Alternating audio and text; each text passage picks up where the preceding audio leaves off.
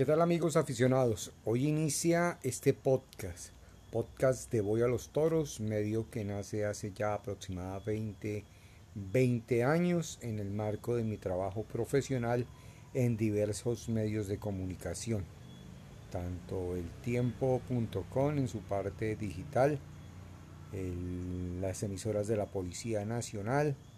mi trabajo en RCN Radio,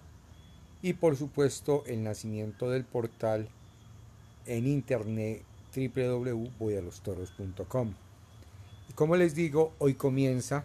en esta fecha tan especial, 19 de diciembre de 2021,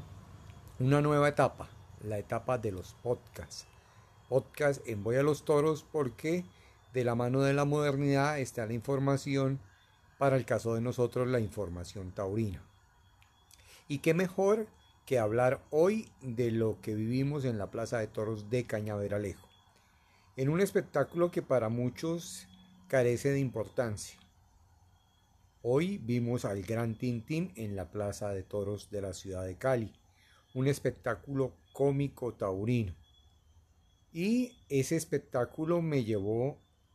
a recordar mis primeros años, mis años de infancia en la Plaza de Toros de Bogotá, cuando mi padre me llevaba a los toros, cuando podía disfrutar de los enanitos toreros,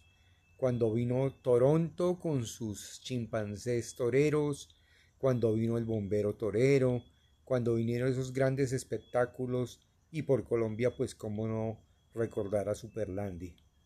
Y recordar que en esos espectáculos taurinos nacieron toreros importantes como César Rincón por Colombia, o eh, otros toreros españoles, ibéricos, que también pasaron por las filas de los eh, espectáculos cómicos. En ellos buscaban oportunidad, se hacían eh, al novillo y lo más importante, encontraban la puerta para más adelante ser figuras del toreo. Pues hoy el gran Tintín, Ezequiel Vargas, que en su momento lo conocí como novillero en la ciudad de Bogotá, pues eh, no pudo seguir en el camino como a ser matador de toros,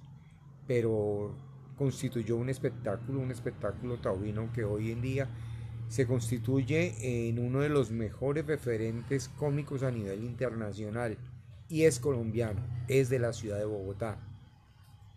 Pues la empresa Tauro Emoción tuvo a bien incluir dentro de sus festejos la traída de el Gran Tintín para hacer las delicias de niños y adultos. Y por qué no decir que hoy siendo un adulto pude volver a mi infancia, volver a mis inicios como aficionado al mundo de los toros, ver esos tres novillos, ver los enanos, ver al Tintín, ver la música y las parodias como la del Chavo que nos trajeron hoy